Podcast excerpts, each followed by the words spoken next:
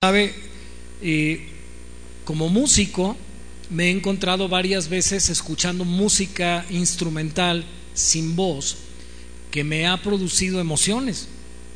Aunque no están diciendo propiamente nada, solo escucho melodías y armonías y ritmo, porque omití mencionar el ritmo, ¿verdad? Normalmente el ritmo nos muestra la cadencia en el, tiempo en el cual está la música. Todos nosotros tenemos ritmo, ¿sí lo sabía? Nada más póngase su mano aquí en su corazón y presione y usted va a sentir el ritmo cardíaco. ¿Verdad? Eh, hay ciertas pulsaciones por minuto. Si su corazón está latiendo muy lento, muy, muy lento, váyase al hospital. Si su corazón está latiendo muy, muy rápido, también. Pero nuestro corazón normalmente da 60 pulsaciones por segundo, a veces más, a veces menos, cuando nuestro corazón es saludable, ¿cierto? Así que aquí adentro, Dios en nuestros órganos vitales, en, este órgano vital que es el corazón, puso un ritmo y todo nuestro organismo está trabajando con ritmo, aunque usted no lo crea.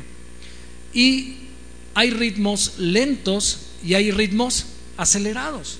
Y de acuerdo, por ejemplo, hermano, imagínese que usted está escuchando la marcha de Zacatecas. ¿A cuántos recuerdan que nos las ponían? Bueno, en la escuela nos la ponían para acabar el recreo, ¿verdad?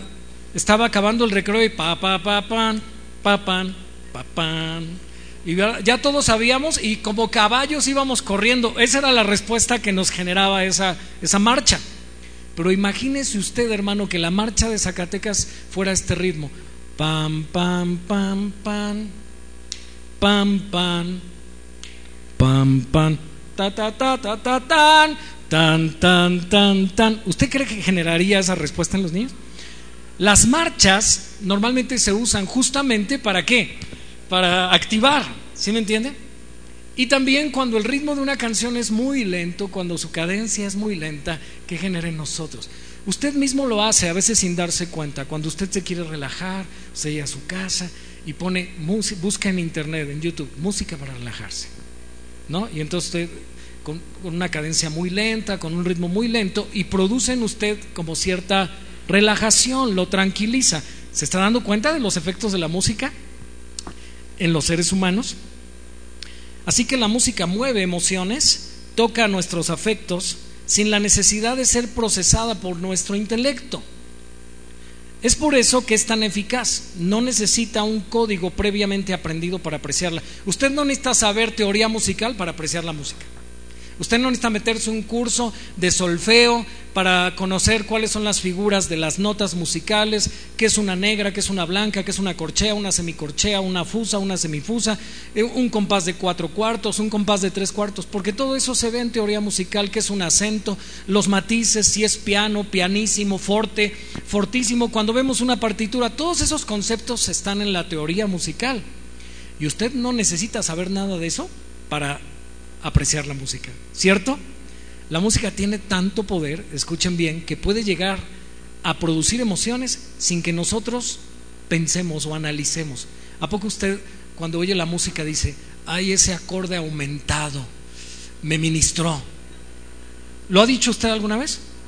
Ay, ese acorde, es que, mire hermano, le voy a dar un ejemplo. Hay acordes que son sumamente dramáticos. Simplemente quiero que oiga usted este sonido. Deme un segundo.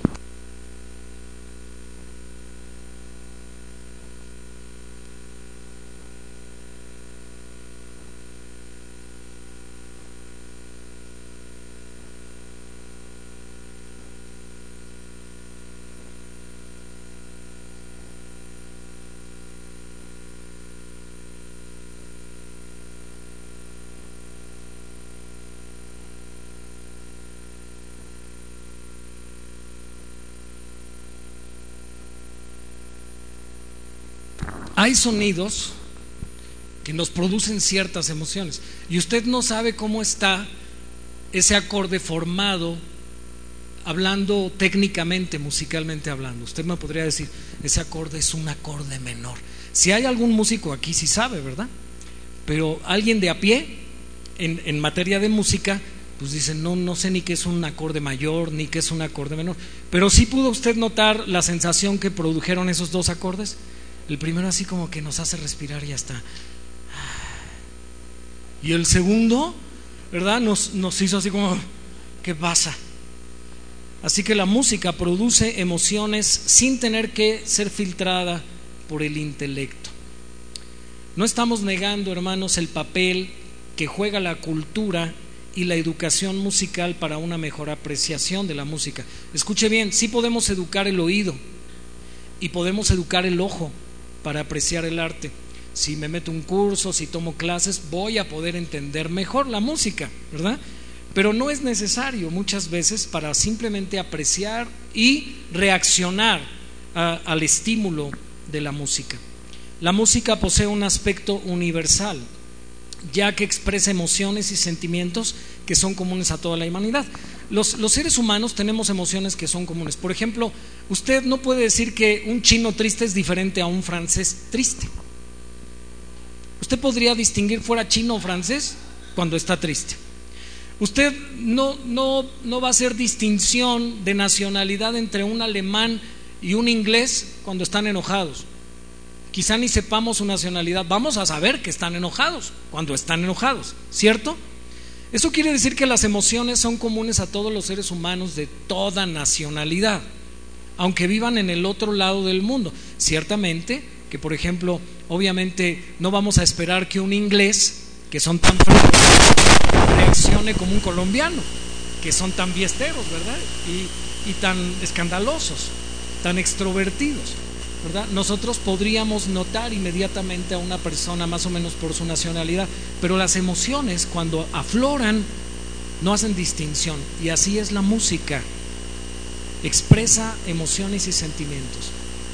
Un autor cristiano dijo, cuando las personas se sienten tristes, exhiben cierta clase de comportamiento, se mueven lentamente, hablan en tonos bajos, sus movimientos no son bruscos, de igual modo, se puede decir que una música triste exhibe estas mismas cualidades. La música triste es normalmente lenta, los tonos no son estridentes, sino son suaves.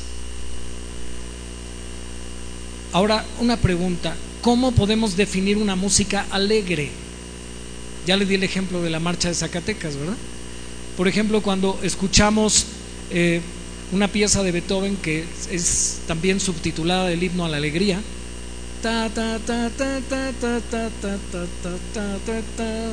¿La ha oído? ¿Qué produce esa, esa música en usted? ¿Le dan ganas de llorar cuando la escucha? No, ¿verdad? Normalmente produce alegría. Y también hay melodías que producen tristeza.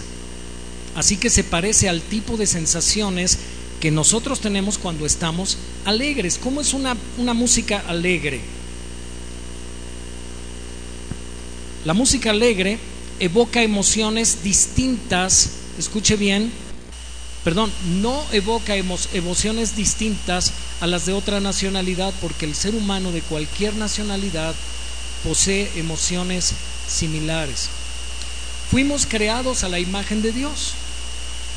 Y tenemos muchos estados de ánimo, hermano, que la Biblia dice que Dios tiene esos estados de ánimo. ¿Usted ha visto que la Biblia dice que Dios se entristece? ¿Ha leído y no contristéis al Espíritu Santo de Dios, con el cual fuisteis sellados para el día de la redención? ¿Ha leído en Génesis que cuando Dios se arrepintió de haber hecho al hombre, dice en Génesis 6, antes del diluvio, y le dolió en su corazón? ¿Sabe que Dios experimenta tristeza? También Dios se goza. La Biblia dice, así como es el gozo del esposo con la esposa, así se gozará Jehová contigo. Amén. Se gozará con cánticos de amor, dice Sofonías. Callará de amor. También vemos que Dios tiene ira. Y la Biblia dice muchas veces, se, se enojó Jehová. Y usted ve esas emociones reflejadas en usted. Tristeza, Gozo, ira, enojo. Así que hermanos, de la misma manera, de estos muchos estados de ánimo que usted y yo experimentamos, a través de los cuales reflejamos que estamos hechos a la imagen de Dios, también a través de la música se pueden vivir estas emociones. Y déjeme decirle, las emociones son contagiosas. ¿Ha notado usted que cuando alguien tiene un ataque de risa, por más que usted no quiera, se contagia? Es más, usted ni se quería reír, pero terminó riéndose a carcajadas porque lo contagiaron. ¿Se ha dado cuenta que también la tristeza es contagiosa? ¿Se ha encontrado usted sentado en el sofá de su casa viendo una película muy triste? ¿Y se ha encontrado usted aguantándose las lágrimas por pena de que no se lo vayan a bulear sus familiares? ¿Le ha pasado? ¿Verdad? ¿Y qué empieza? Uy, ya está llorando, míralo, ya está chillando. Porque las emociones son contagiosas, ¿cierto? Igualmente la música. Cuando vemos sufrir o llorar a alguien, se mueven nuestras entrañas, ¿cierto? Así la música puede contagiarnos con su expresión emocional. La semana pasada el pastor McDill nos leyó unos textos en Job 30-31 que dice, se ha cambiado mi arpa en luto y mi flauta en voz de lamentadores. ¿Notó? Mi arpa en luto y mi flauta en voz de lamentadores. Mi arpa reproduce el sonido del duelo. ¿Cómo es la emoción del duelo, hermanos? ¿Alguien ha tenido una pérdida, verdad, de un ser muy querido? Papá, mamá, un hijo, ¿verdad? ¿Cómo se siente usted después de la pérdida de un ser muy querido? Por mucho que usted sea cristiano, usted se siente triste. Duele, ¿verdad? Exactamente. Y cuando hablo de la pérdida, no precisamente hablo de la muerte. Hay veces que hasta perder un billete, ¿te ha pasado? Cuando tú estabas seguro que tenías ese dinero ahí y lo empiezas a buscar y no lo encuentras, no hasta hay una parábola que dice que una mujer que perdió unos dracmas barrió toda la casa, movió todo y dice que se alegró grandemente cuando lo encontró. ¿Te ha pasado, hermano, que cuando te olvidaste que dejaste un billete en un saco en un pantalón y no lo habías usado por mucho tiempo y de repente te lo pones y metes la mano y sacas uno de a 200, dices, gloria a Dios. ¿No te alegras? Se siente padre, ¿no? Dices, mira, yo que pensaba que no tenía dinero, pero mira, aquí tenía un guardadito. Gloria a Dios. Creo que hasta deberíamos hacer intencionalmente eso, hermanos. Así que la música reproduce el sonido del duelo. Hay, hay una, una, pieza musical muy hermosa de un cantante cristiano que se llama Steve Green, ¿verdad? Que se llama Yo iré. Me ayudan a buscar un pedacito de esa, de, esa canción, Steve Green, Yo iré. La música, el arreglo es precioso. Hermanos, cuando oí esa canción por primera vez lloré. Lloré como un niño. Y la verdad, hermanos, después de oír esa canción, yo quería irme de misionero a las naciones. Quiero que ahorita que en lo que la encuentran, pero para que vea cómo la música tiene ese poder de llevarnos a sensaciones el problema, hermanos, es que a veces eso es lo único que produce la música. Emociones, pero no convicciones. Y por eso debemos tener mucho cuidado de no creer que estaba adorando cuando realmente solamente estaba muy emocionado por reaccionar a la música. Y que mi intelecto se apagó y solamente se encendió mi emoción, porque ya vimos escuche bien, que debemos adorar en espíritu y en verdad. Así que nuestra adoración debe estar permeada de verdad, debe estar llena de verdad. Venga, pongan un pedacito para que escuche y escuche los violines, escuche qué arreglo más precioso. Y Dios le ha dado un don a ese hermano, le ha dado una voz preciosa.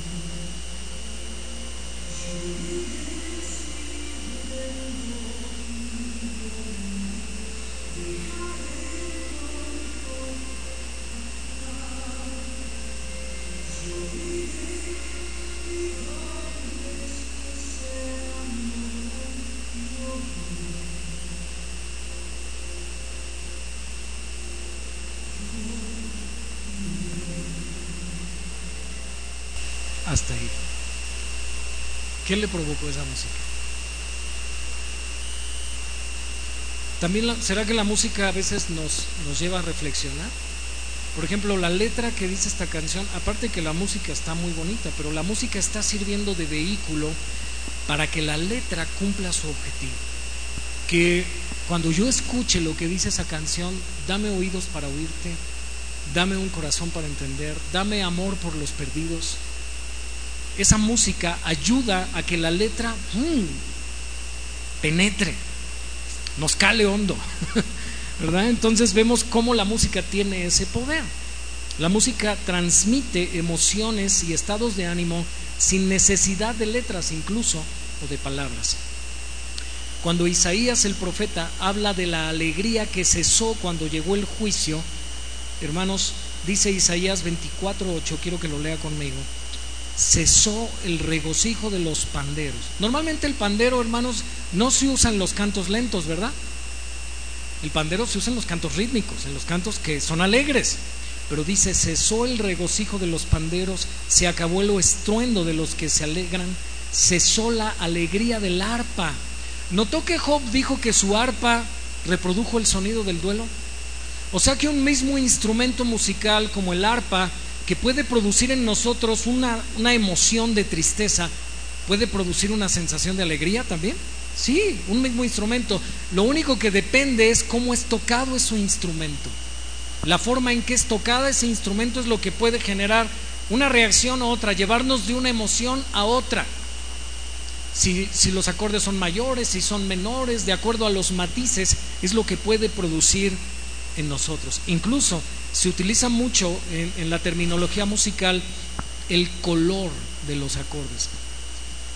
Hermanos, los acordes no tienen color, ¿verdad? A lo mejor Richard, que es, es, artista, pintor, ¿verdad? Él podría decir, bueno, aquí podemos nosotros ver cómo eh, se diluye cierto color, cómo vamos atenuando un tono.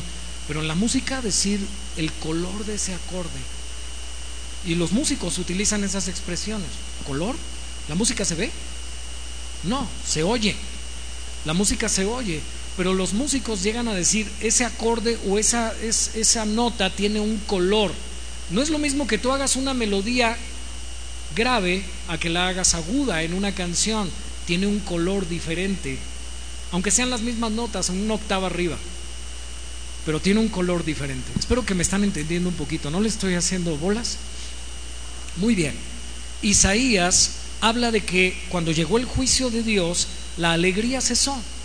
Y habla del pandero y menciona también el arpa, ¿verdad? Diciendo que este mismo instrumento puede producir dos emociones distintas. La música puede comunicar emociones e influir en nuestro estado de ánimo. Hermanos, la música viene a ser un elemento, escucha un elemento, porque hay muchos elementos que desarrollan nuestro carácter, pero la música puede ser uno. Hermano, yo le yo podría decir un poco cómo es su carácter por la música que usted escucha. Quiero hacerle una pregunta. ¿Qué música escucha usted? No me conteste, piénsalo. ¿Verdad? cuál es la música que a usted le gusta, cuáles son los ritmos, los estilos, los géneros musicales que a usted le gustan. Y yo le podría hablar un poquito de su carácter a través de saber qué música escucha usted. ¿Sabe que hay una ciencia que se llama musicología? Y la musicología justamente estudia todos los comportamientos que la música produce.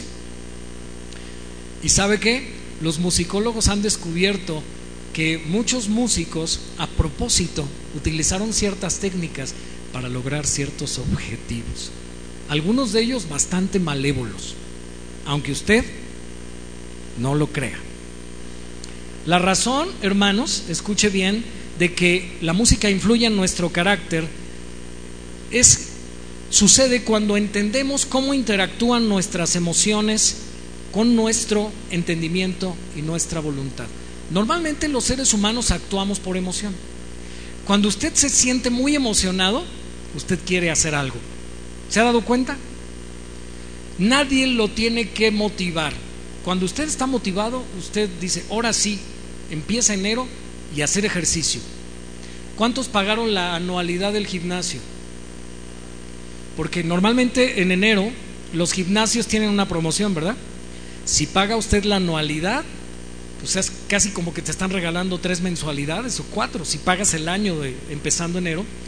Y pues algunos dicen, no, mira, sí está bien la promoción, yo creo que la voy a pagar la anualidad. ¿Cuántos lo hicieron? ¿Hay alguien aquí que pagó la anualidad del gym? ¿Sí? ¿Y todavía está yendo?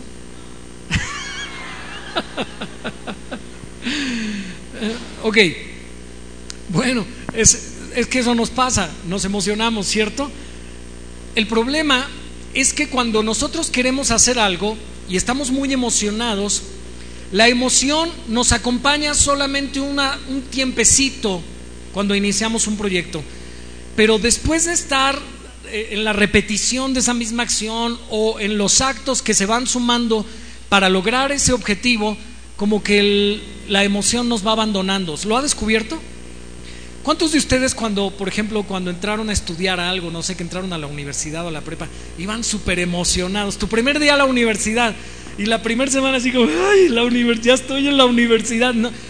Pero después de un mes ya así como que, ¿a dónde estaba esa emoción? ¿Ya llegabas igual? O tu primer día de trabajo, pero después de un año sientes la misma emoción. No, la emoción no nos acompaña hasta el final del trayecto pero ciertamente la emoción nos puede llevar a hacer cosas. Vean, si la música produce emociones, la música nos puede impulsar a hacer cosas, aunque usted no lo crea. Le hablaba yo de cómo los mercadólogos, los mercadólogos utilizan la música para hacernos comprar. Y lo logran. De verdad lo logran.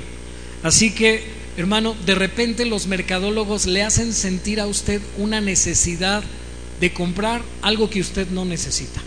Le crean una necesidad. Usted no lo necesita, pero está tan bien diseñada la publicidad, está tan bien eh, hecha la música, le llaman los singles, ¿verdad? Del comercial, que usted dice, lo quiero, después de ver el comercial.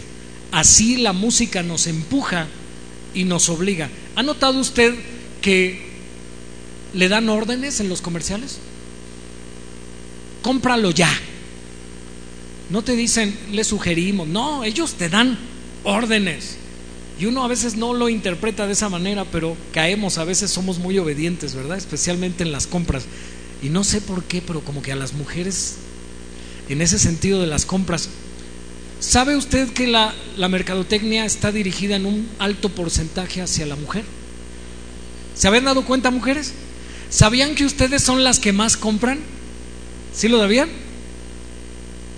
Voltea a ver a la mujer que está a su lado y dile, ahí te hablan.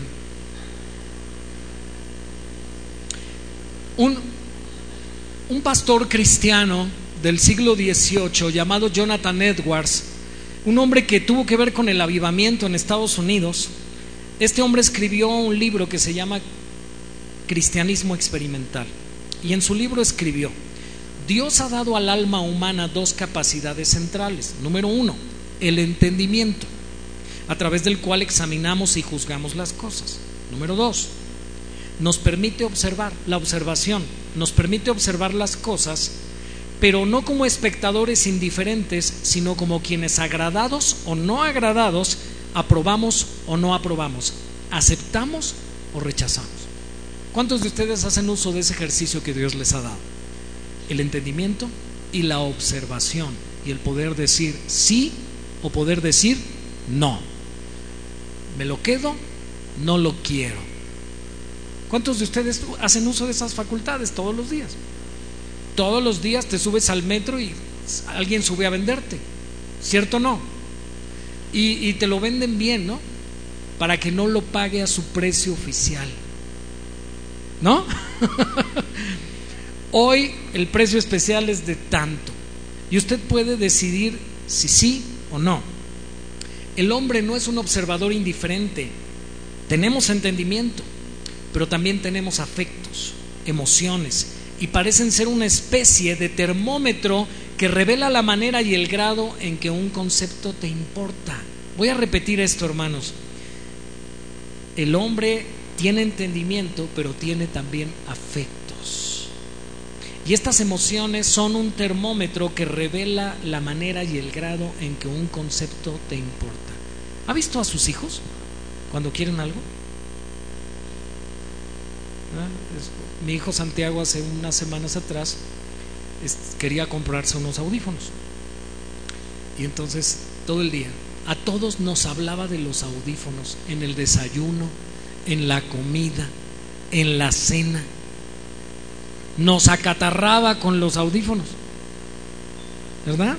Cuando alguien quiere algo, uff, nada más habla de eso. ¿Verdad que sí? ¿Lo ha visto en sus hijos? ¿Lo ha visto en usted mismo?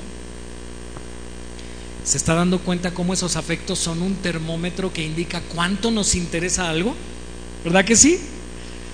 Hermanos, le voy a dar un ejemplo con un sentimiento negativo. La ira, escuche bien, cuando nosotros nos enojamos o nos airamos es porque algo nos importa mucho. Cuando tú, por ejemplo, le dices a una persona una verdad y esta persona tiene una buena actitud y lo acepta y, no le afecta tanto el haber escuchado la verdad, lo recibe tranquilo, ¿cierto? te dice, no, creo que tienes razón, sí, sí voy a hacer un esfuerzo. Pero si le molesta lo que le dijiste, ¿qué te va a decir? Sí, ¿verdad? Como tú eres perfecto, ¿verdad? Como tú nunca la riegas, ¿verdad? Y se va a poner a la defensiva. ¿Qué, ¿Qué demostró una persona que se enojó por un comentario que tú le hayas hecho? Que eso le importa mucho, que realmente esa área de su vida, ¿qué dice? Esa área no me la toques como un papá, que sus hijos pueden estar poniendo de cabeza la casa y el papá ni, ahora sí que ni se afecta. Pero no sea que a la hora que el papá está viendo el Super Bowl, los hijos estén haciendo eso. Porque ahora sí, chamacos, ahorita me la van a pagar. ¿Por qué? Porque el Super Bowl le importa. Si ¿Sí, se da cuenta, hermanos? Nuestros afectos son un termómetro que revela cuánto nos importa una cosa. Amén. Así que la ira es un indicador de algo que me interesa demasiado. Cuando, cuando un asunto nos es indiferente en nuestras emociones, es que no nos afecta tanto, no nos importa tanto, porque no mueve nuestra voluntad. Pero cuando somos atrapados por el asunto, nuestras emociones suelen ponerse en movimiento y también nuestra capacidad de acción. Nuestras emociones intensifican nuestras elecciones y decisiones. ¿Lo ha notado? Cuando usted está emocionado, hermano, usted quiere ya, lo quiere ya. ¿Cierto o no? Ya lo quiero. Lo voy a hacer. No me importa. Y juega un papel muy importante en el movimiento de nuestra voluntad. Amén. Por eso debemos estar atentos a todo aquello que nos impacte emocionalmente. Estamos hablando que la música nos impacta emocionalmente. Porque, escuche bien, de uno u otro modo la música va a afectar nuestro carácter. Por ejemplo, hermanos, yo tenía un compañero en la prepa, de esos compañeros que oyen trash metal. ¿Alguien sabe lo que es el trash metal? ¿Verdad? Es esa música que... ¿Verdad? Y la, gran mayoría de esa música, el thrash metal, eh, tiene un trasfondo satánico, ¿verdad? Incluso este compañero se vestía de negro, ¿verdad? Traía varias perforaciones en, su nariz, en sus oídos. Eh, siempre vestía de negro, siempre. Y él llegaba a veces al salón temprano, llegaba antes que todos, y ponía en inglés en el pizarrón, My God is Satan. Así escribía él en el, pizarrón del salón, ¿verdad? ¿Se está dando cuenta cómo la música influye en el carácter de una persona? Dime cómo te vistes y te diré qué música escuchas. Sí, en serio, ¿eh? Aunque usted no lo crea. La música que a ti te gusta es una ventana para ver un poquito de tu alma y de tu carácter. Vea, los filósofos y musicólogos han descrito la relación entre la música y el carácter. Escuche lo que dijo Platón ¿eh? en una de sus obras que se llama La República, que es una de sus obras más importantes. Él dijo, la música puede mejorar o empeorar las ciudades. Y él, y él recomienda que en su república ideal, es decir, en la república que él había pensado como una utopía, se desterraran algunos artistas que con sus obras estimulan la inmoralidad. Hermano, yo venía el viernes para acá en el microbús para la iglesia en la mañana y venía el microbusero oyendo un reggaetón. Y de verdad, hermano, tan, tan denigrante para la mujer. A mí me daba pena porque había mujeres a mi lado. Y lo que la letra de esa canción tan sucia decía, me avergonzaba a mí nada más de ver que había mujeres a mi lado.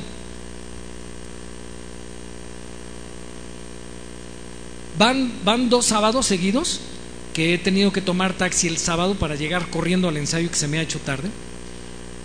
Y los dos taxistas a los que me he subido, luego por eso la gente ya no quiere usar taxi, ¿verdad? Por unos pagan muchos, ¿verdad? Con el estéreo a todo volumen, el asiento hasta atrás, que ni nos podíamos sentar porque no cabían nuestras piernas, porque iban en avión, en primera clase ellos. El estéreo a todo volumen, hablando por teléfono, manejando, diciendo pura leperada, mientras, ¿quién se quiere subir a un taxi así? ¿Verdad que no? Y cuidado les digas algo, ¿eh? Ya, ya mejor, hermanos, ya aprendí. El otro día me pusieron morongo el ojo por, por decirle a una persona que respetara el alto. Oye, tienes alto, espérate, ¿no? Déjanos pasar. Es nuestro pase. ¿Qué no te gustó? No, pues respeta. ¡Pum! Uh. Llegué al mentoreo con el ojo morado. Estaba yo comprando el refresco para el mentoreo en la noche. Sí, cuidado les digas algo, porque ya no les puedes decir nada. Se está dando cuenta cómo la música influye no digo que es lo único que influye en el carácter, pero es uno de los elementos que influyen en nuestro carácter. Vea qué dijo Confucio. Confucio dijo, la música debe ser considerada como uno de los elementos básicos de la educación. Hermano, si usted tiene oportunidad de que sus hijos estudien música, métalos a estudiar música. Le voy a dar una recomendación. Aquí en la Vicente Guerrero está la Orquesta Sinfónica Juvenil e Infantil y Juvenil de Iztapalapa. Las clases son gratuitas. Les prestan el instrumento a sus hijos. Hay chelos, hay violines, hay fagots, hay flautas, hay muchos instrumentos musicales ahí y las clases son gratis. Les dan solfeo, tienen ensayo de orquesta. Ahí al lado del mercado de la Vicente Guerrero. No le va a costar nada más que llevarlos, inscribirlos. Vea lo que dijo Confucio, la música debe ser considerada como uno de los elementos básicos de la educación y su pérdida o su corrupción es el signo más evidente de la decadencia de los imperios. ¿Cómo estará nuestro, nuestro país, hermanos? Hablando, ¿está decadente o está ascendente? Oiga la música, los narcocorridos, ¿no? El reggaetón, y, eso es lo que vende, hermanos. Pero dígale usted a la gente, lo invito a un concierto, vamos a la Olinjo Listli, a un concierto de música clásica. Ay, no, qué aburrido. Yo me duermo. ¿Sabe? Porque no se aprecia la música. No se sabe apreciar la buena música. ¿Queremos saber si un reino está bien gobernado o si las costumbres de sus habitantes son buenas o malas? Examinemos bien su música. Eso dijo Confucio.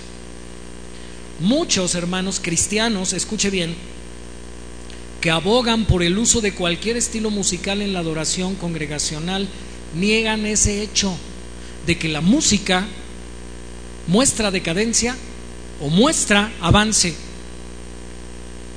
muestra progreso. ¿Sabe, hermano, los países de primer mundo, Alemania, a los niños es parte de las materias de la escuela desde el jardín de niños? La música. Hay niños que a los 6 años, 8 años son niños ya virtuosos porque empezaron a tocar un instrumento desde los 4 o 5 años de edad. Y es una disciplina que hace que tus hijos en vez de estar queriendo jugar con la tableta todo el día y videojuegos, ¿verdad? ¿Cuántos de nuestros hijos están siendo afectados por la influencia de otros niños, de sus compañeros? Porque no saben cómo usar su tiempo libre sanamente. La música es una buena herramienta, hermanos. escuche bien, aquellos que están a favor de usar cualquier estilo musical en la iglesia, nos dicen que la influencia que ejerce sobre nosotros está condicionada a la cultura o a nuestras experiencias en la vida. Le voy a dar un ejemplo. Es decir, que si una persona se drogaba escuchando rock pesado y ahora es cristiana, llega a una iglesia donde tocan rock pesado y él dice, no, yo no me quedo en esta iglesia porque me recuerda cuando yo me drogaba. O quizá escuchaba música clásica y cuando va a un concierto de música clásica dice, no, no me gusta esa música porque me recuerda a cuando yo me drogaba. Pero déjeme decirle, hermanos, que lo mismo pasaría, escuche bien, si una persona antes de Cristo solía drogarse escuchando rock, la dificultad que ahora tiene para adorar con esa música no es que sea desapropiada la música en sí misma, sino la asociación que él hace en su mente debido a su experiencia anterior. Lo mismo pasaría si fuera con música clásica, como lo acabo de explicar. Si bien es cierto que una experiencia personal puede influir en las reacciones de un individuo a cierto tipo de música, eso no niega la realidad de que la música por sí sola tiene características que evocan emociones y sentimientos específicos más universales. O sea que no podríamos decir que solamente es por las experiencias que tú tuviste. Tú sabes, yo, yo estoy seguro que tú has oído de repente una canción que te recuerda una etapa de tu vida. ¿Te ha pasado? De repente vas por la calle y alguien está oyendo una canción que a ti te gustaba cuando eras chamaco. ¿Sí o no? Y te acuerdas de algo. Esa, esa pieza musical te remite a un evento de tu historia. Es más, hay muchas parejas que dicen, cuando oyen una canción, dicen, esa es nuestra canción. ¿Por qué? Porque la bailaron el día de su boda, ¿no? ¿Sí o no? Aunque no es de ellos, ¿verdad? Porque no tienen los derechos, ¿verdad? Muy bien, un autor llamado Phil Tag dijo, ninguna melodía de cuna sería efectiva si diera alaridos bruscos. Imagínese, ¿eh? ponga atención. Duérmete niño, duérmete ya. Hermano, ¿Se imagina usted, hermano? Pobre chamaco. Le va a dar un infarto.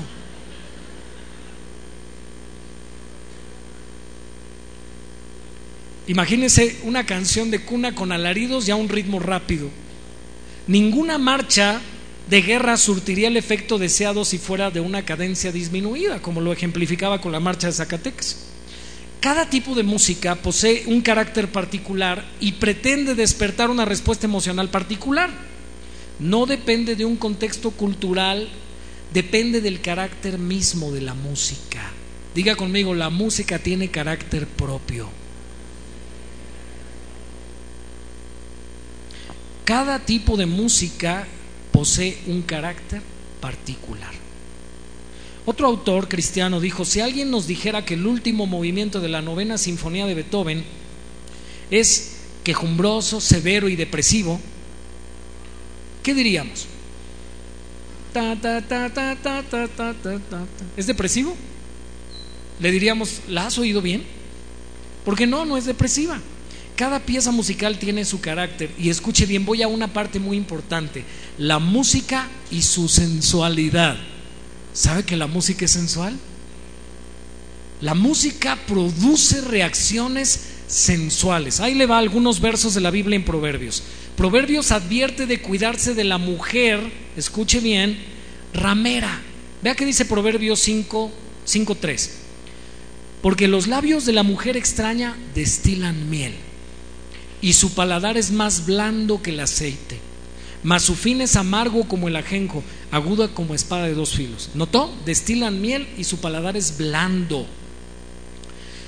Proverbios 6:24, para que te guarde de la mala mujer, de la blandura de la lengua de la mujer extraña. ¿Cómo es la mujer esa coqueta locochona? ¿Cómo habla? Habla Carlos. ¿Sí o no? Habla sensual, ¿verdad? Hasta como que avienta aire, ¿no? Como que se le ponchó una llanta porque... 7.5 de Proverbios dice, para que te guarden de la mujer ajena y de la extraña que ablanda sus palabras.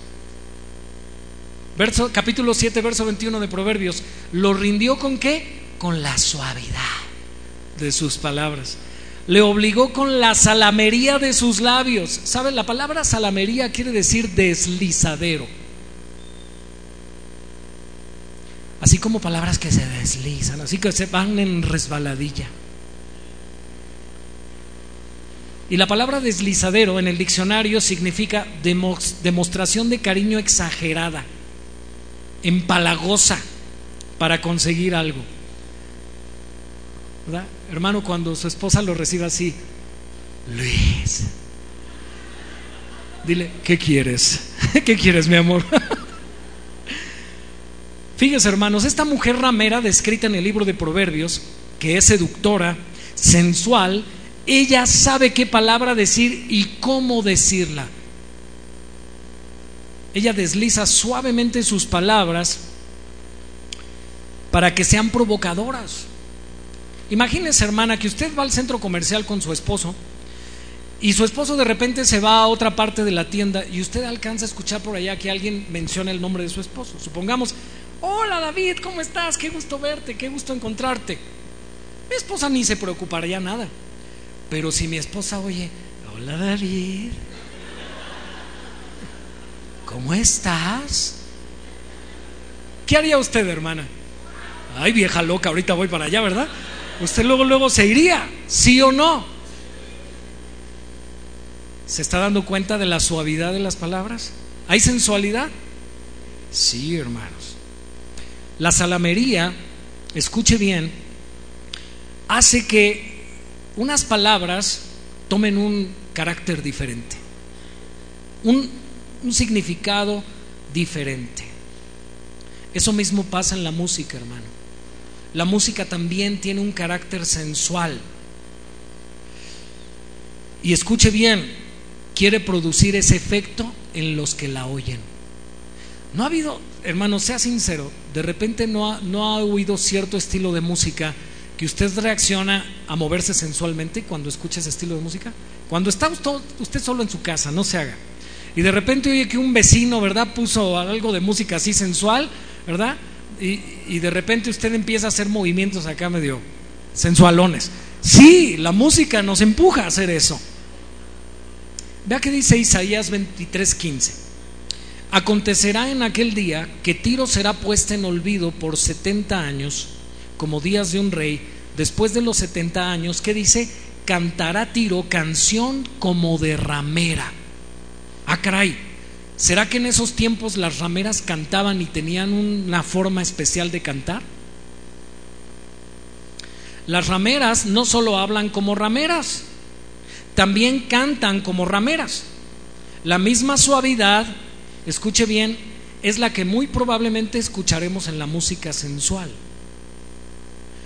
Hermano, cuando usted está viendo una película y de repente hay una escena donde hay una habitación, hay una cama, y empieza una música así medio disonante, usted puede anticipar, ¿sabe que la música nos anticipa que viene una escena de terror, de miedo? Por la música.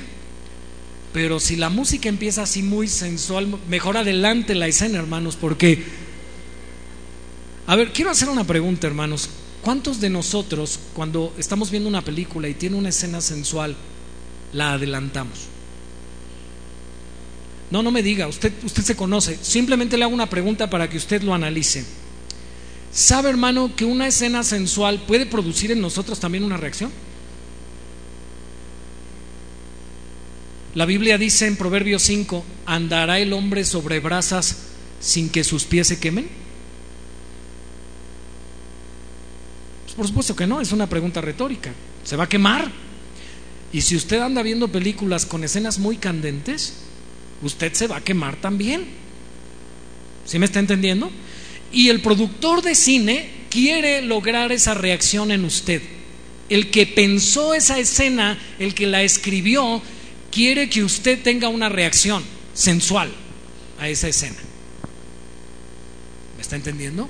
Por eso hay veces, hermanos, que nosotros como creyentes tenemos que adelantar ciertas escenas de una película para no permitir que eso afecte nuestras emociones.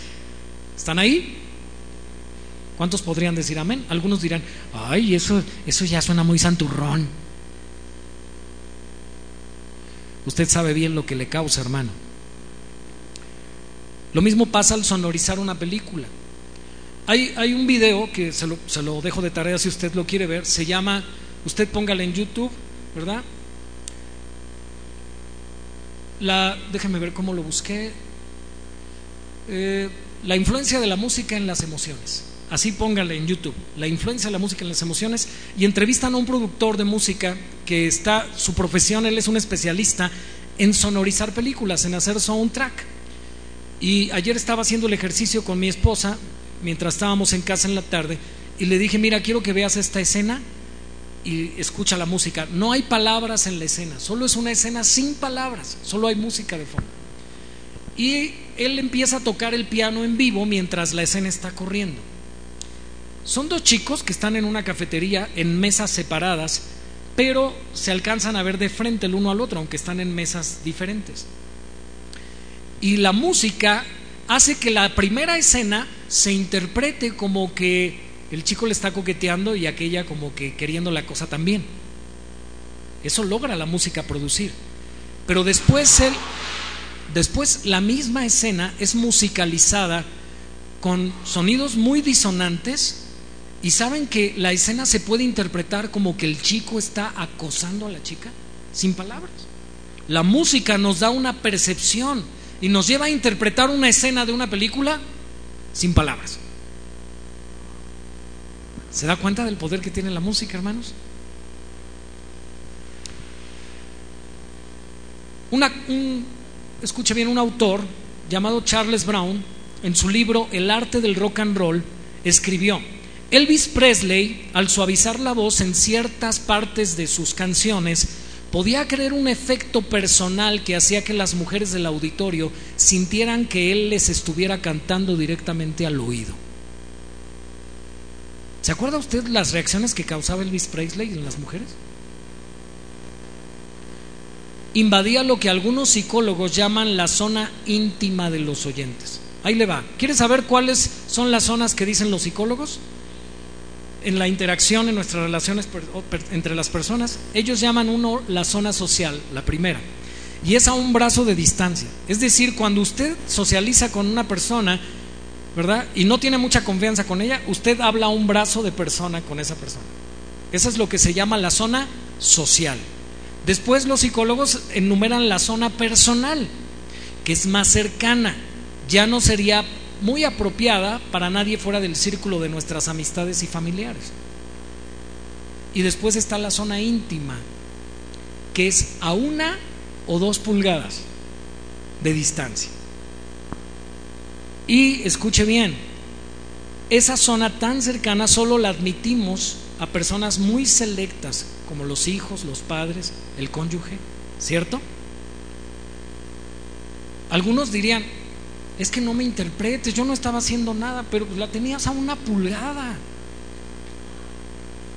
¿Sí me está entendiendo? Pues ya esa es la zona íntima. Así lo dicen los psicólogos. Y Elvis Presley, con la forma en que él cantaba y cómo suavizaba la voz, llegaba a, las mujeres llegaban a sentir que él les estaba cantando aquí en la oreja. La zona íntima es un espacio que solo permitimos a personas muy selectas.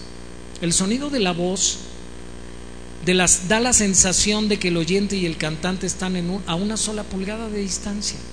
Eso solo puede ser posible a partir del siglo XX, hermano. ¿Sabe por qué? Porque antes del siglo XX el micrófono no existía. Y desde que se inventó el micrófono y los amplificadores electrónicos, permitió a los cantantes hacer nuevas técnicas que ahora algunos cantan así, amor, susurran las canciones. ¿Sí me entiende? ¿Ha oído usted a, a, un grupo que se llama Camila? ¿Lo ha oído? No se haga. ¿Ha oído que de repente canta así? Y hasta jale el aire el cantante. ¿Sí lo ha escuchado o no? Ok. Fíjese que hubo algunos cantantes en la década de los 50, 60, cantantes de boleros, que los que más o menos nacieron en esa década o saben un poquito de esto, o a sus papás les gustaba, vea, explotaron este uso suave de la voz. Así. Uno de ellos se llamaba Juan Arbizu. Mi hermano Conejito sí debe saber de él, ¿verdad? ¿Y sabe cómo le apodaban? La voz de seda y terciopelo. Así le decían a Juan Arbizu. De Pedro Vargas, ¿cuántos se acuerdan de Pedro Vargas? Algunos jóvenes no saben ni quién es, pero bueno. A él le decían que tenía una forma tan peculiar y discreta y dulce de decir las canciones, no de cantarlas, sino de decir las canciones. Leo Marini, otro cantante también de esa década, le llamaban la voz que acaricia. Esa sensualidad es totalmente inapropiada en la adoración del culto público de un pueblo santo que le canta a un Dios santo. Porque, escuche hermano, si nosotros utilizáramos esa técnica, y sabe, hay cantantes cristianos que la usan. Sí, Señor, aquí estamos. Aleluya. Ah, suavidad. Con la letra le dicen a las personas, ven a Jesús, pero con el estilo de voz les están diciendo, baila conmigo. Muchos creen que si la letra de la canción es apropiada, con eso es suficiente, sin darse cuenta que el impacto emocional de la música puede ser más poderoso que el mensaje que está queriendo transmitir las palabras. ¿Oyó bien? Así que hermanos, tenemos que pensar si cualquier estilo de música, cualquier estilo musical es propio para usarse en la adoración del culto público al Señor. De hecho, el estilo musical condiciona el significado de las palabras. El tono en que se dicen les da un significado diferente. Así que el lenguaje que utilizamos a diario, usted ha oído de repente que viene un, no sé, un colombiano ¿Ha platicado con un colombiano? Y usted dice, habla cantadito. Sí, señor. Señora, buenas tardes. Recuerdo que cuando fui a Colombia la primera vez, estaba un clima de tanta tensión en el país que nos recomendaron en el aeropuerto. No vaya a tomar un taxi fuera del aeropuerto, contrátelo aquí porque es muy riesgoso. Secuestran a los, a los visitantes extranjeros y se los llevan a la sierra para pedir dinero para comprar armamento para la guerrilla. ¿verdad? Yo dije, voy a hablar como colombiano para que piensen que soy de aquí. Y a mí se me da bien la imitación. Entonces, Buenas tardes, señor. ¿Para dónde va? Pues yo voy para acá, para la colonia tal, y, yo trataba de hacer el tono de colombiano, pues para que me vieran que era paisa, ¿no? Con eso de que haz patria mata a un chilango, no, no es cierto, ¿verdad? Pero bueno, finalmente, hermanos, es importante que entendamos que el lenguaje que utilizamos a diario es musical. ¿Ha notado que simplemente aquí en el país, bajo mecha llega un veracrujano y tú luego, luego sabes que de, dónde viene, de la costa? ¿Verdad? Platica con Mami Chuy, mami, ¿qué pasó, mami? Es de Veracruz y tiene un cantadito pero tú hablas con otro y te dice que tú hablas cantadito. Es que todos tenemos una forma cantadita de hablar, nada más que no nos damos cuenta, porque estamos acostumbrados a oírnos hablar. Pero el tono de las palabras, escuche bien, puede significar, puede darle significado a una canción. Hubo un evento en el cumpleaños del presidente Kennedy donde Marilyn Monroe le cantó una canción ¿Qué es tan infantil? ¿Qué, más puro puede haber que un happy birthday to you?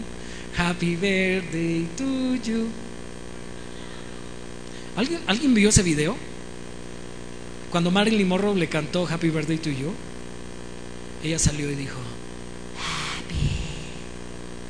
Hermanos, convirtió su canción casi en algo pornográfico. Sí, en serio. La manera en que iba vestida, su forma de cantar, sus movimientos. ¿verdad? Por ahí algunos dicen que fue amante del presidente Kennedy. A mí no me consta, ¿verdad? Yo no había nacido ni siquiera. A mí que me esculquen. Pero, hermanos, la forma en que ella le cantó, una canción tan inocente, se convirtió en algo terriblemente sensual. ¿Se está dando cuenta, hermano, que el tono de las palabras puede cambiar el significado? Tristemente lo mismo sucede en el pueblo de Dios en la actualidad. ¿Y sabe por qué ha sucedido esto? Porque hemos abierto la puerta a cuanto estilo musical se está produciendo en el mundo. Asumiendo que todos tienen el mismo valor o que todos pueden ser igualmente útiles, lo único que importa es la letra. ¿Qué dicen algunos? No hay música cristiana, solo hay letra cristiana. Pero estamos viendo que la, música tiene un carácter por sí sola. No todos los estilos musicales son apropiados para proclamar la gloria de Dios o para manifestar el gozo de nuestra salvación. La música contiene un carácter que debe ser coherente con la letra. Amén. Tiene que haber coherencia con la letra. Y quiero hacer una aclaración, hermanos. El, pastor Arsenio nos hablaba hace un par de semanas de los himnos y las canciones modernas, la, la música contemporánea cristiana y los himnos.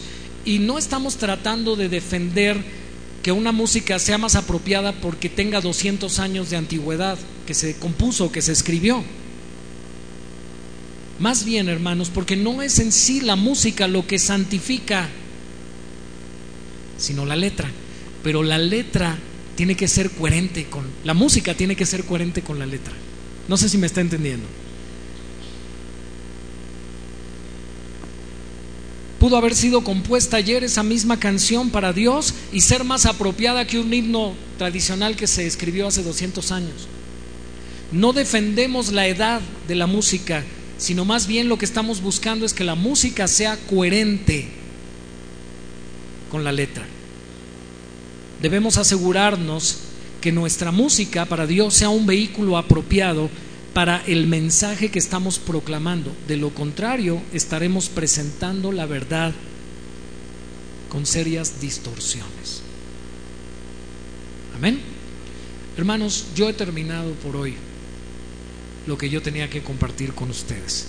Espero que nos queda claro que la música tiene carácter propio, que la música despierta emociones, que la música en sí es emocional por sí sola, aunque no tenga letra, aunque no tenga mensaje y que la música influye, es un elemento que influye en el carácter de las personas y que la música es tan poderosa que puede mover masas.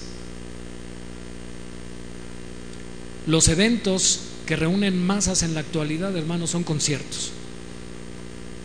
Usted piense, ¿cómo se llama este evento que hacen en el Foro Sol cada año? Vive, ay, ¿qué sabes, verdad? ¿Quién dijo? El Vive Latino se atasca de jóvenes que llenan ahí 50 mil personas o más. Hermanos, qué tremendo. Eh, los eventos deportivos. El otro día estaba viendo una pelea de Julio César Chávez cuando peleó en el Estadio Azteca en los años 90. ¿Sabe que Julio César Chávez tiene el récord más grande de asistencia en su pelea en el Estadio Azteca? ¿Cuál?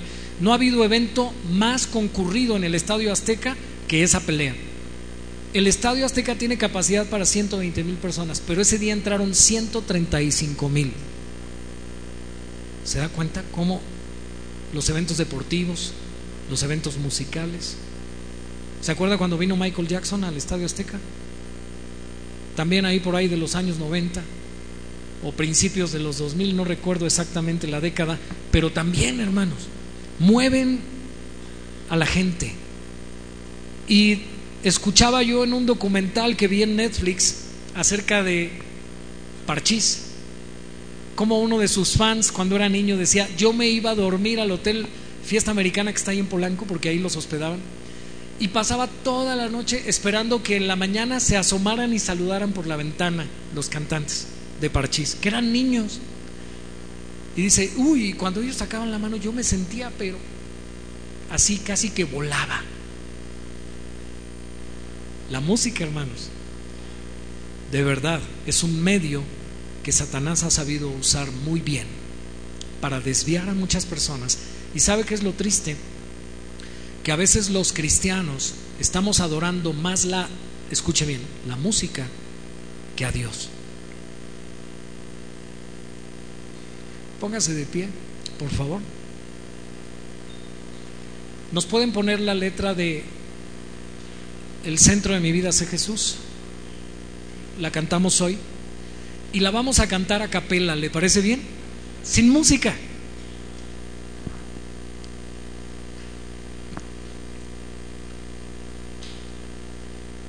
¿Cuántos de ustedes, hermanos, les gusta la música? Levanten la mano. Creo que no hay nadie aquí que no le guste, ¿verdad? A todos nos gusta la música. Pero ¿sabe cómo debe ser nuestra adoración según Juan 4? Cuando Jesús tiene esta conversación con la mujer samaritana, cuando están discutiendo acerca del lugar de la adoración, y ella le dice, es aquí donde nuestro padre Jacob dijo que teníamos que adorar. Y ustedes los judíos, le dijo ella a Jesús, dicen que es en Jerusalén. Y Jesús le dijo, de cierto, de cierto te digo que la hora viene y la hora es cuando los verdaderos, eso quiere decir que hay falsos, los verdaderos adoradores adorarán al Padre en espíritu y en verdad. ¿Sabe que la adoración en espíritu no requiere de ningún elemento? Es en espíritu. ¿El espíritu es materia? No. Habla de un corazón, del corazón del hombre al corazón de... Es más, ¿sabe qué hermanos? La Biblia dice en Éxodo que cuando Dios, Jehová, se reveló a Moisés y pasó delante de él y comenzó a mencionar sus propios atributos Dios, diciendo, yo soy un Dios misericordioso, clemente, tardo para la ira y grande en misericordia, pero que no daré por inocente al culpable. La Biblia dice que Moisés cantó. ¿Sí dice eso? ¿O no? No, hermanos, no dice que cantó. ¿Saben qué dice? Inclinó la cabeza y adoró. O sea que adorar no es sinónimo de cantar. El problema es que los cristianos hemos comprado esa idea. Hay una diferencia entre alabar y adorar. De eso vamos a escuchar la semana que entra. Primero Dios. Pero hermanos, usted no necesita cantar para adorar. ¿Cuántos de ustedes en esta semana sin decir nada adoraron? ¿Y qué me refiero? ¿De tu corazón? Al corazón de Dios. La adoración no requiere instrumentos musicales. La adoración no requiere un lugar iluminado, bien ambientado. La adoración lo que requiere es un corazón agradecido, un corazón devoto, un corazón amante de Dios. Imagínense a Pablo, hermanos. Bernabé, nos vamos para Tesalónica. Tráete el teclado, súbelo al burro. ¿Usted cree que, Pablo... ¿y, quién va, ¿Y quién va a mover el sonido? ¿Ha encontrado usted ese tipo de textos ahí? Ni existían los aparatos. ¿Usted cree que los creyentes del primer siglo necesitaban todos los elementos que hoy tenemos para adorar? En comunidades, hermanos, rurales, donde ni siquiera hay luz, en nuestro propio país, tenemos hermanos en la fe que adoran con una sola guitarra acústica no necesitan más. Recuerdo que una vez Cristian me platicaba de uno de sus viajes a Tuxpan y me decía que en una ocasión acompañaron a su suegra a una ranchería, a un culto. Dice, y había una niña que, estaba cantando, que estaba alabando a Dios. Dice, y qué hermoso, este, de verdad, la presencia de Dios, dice. Solamente con su canto no necesitamos cantar para adorar. ¿Cuántos, ¿Cuántos quieren ser verdaderos adoradores como los que Dios busca? Hermano, si tú piensas que adoraste porque cantaste en el culto, es muy posible, hermano, y en toda la semana tú no adoraste a Dios, no cantaste, es muy posible que tú no eres un adorador. Si tú tienes que esperar que llegue el domingo para adorar, es muy posible que tú no seas un verdadero adorador, porque sabe que el verdadero adorador adora en cualquier momento, porque conoce a su Dios, ama a su Dios, se humilla ante Él y no necesita de todos estos elementos. ¿Está mal tener estos elementos? ¿Está mal tener bocinas, instrumentos musicales? No. Pero tampoco son imprescindibles para adorar a Dios. Amén. Así que escuche bien, si algún día no quedara ningún músico aquí, ¿podemos adorar a Dios? ¿Podemos alabarlo? Sí. Así que pónganos la letra, vamos a cantar, ¿le parece bien? Dice.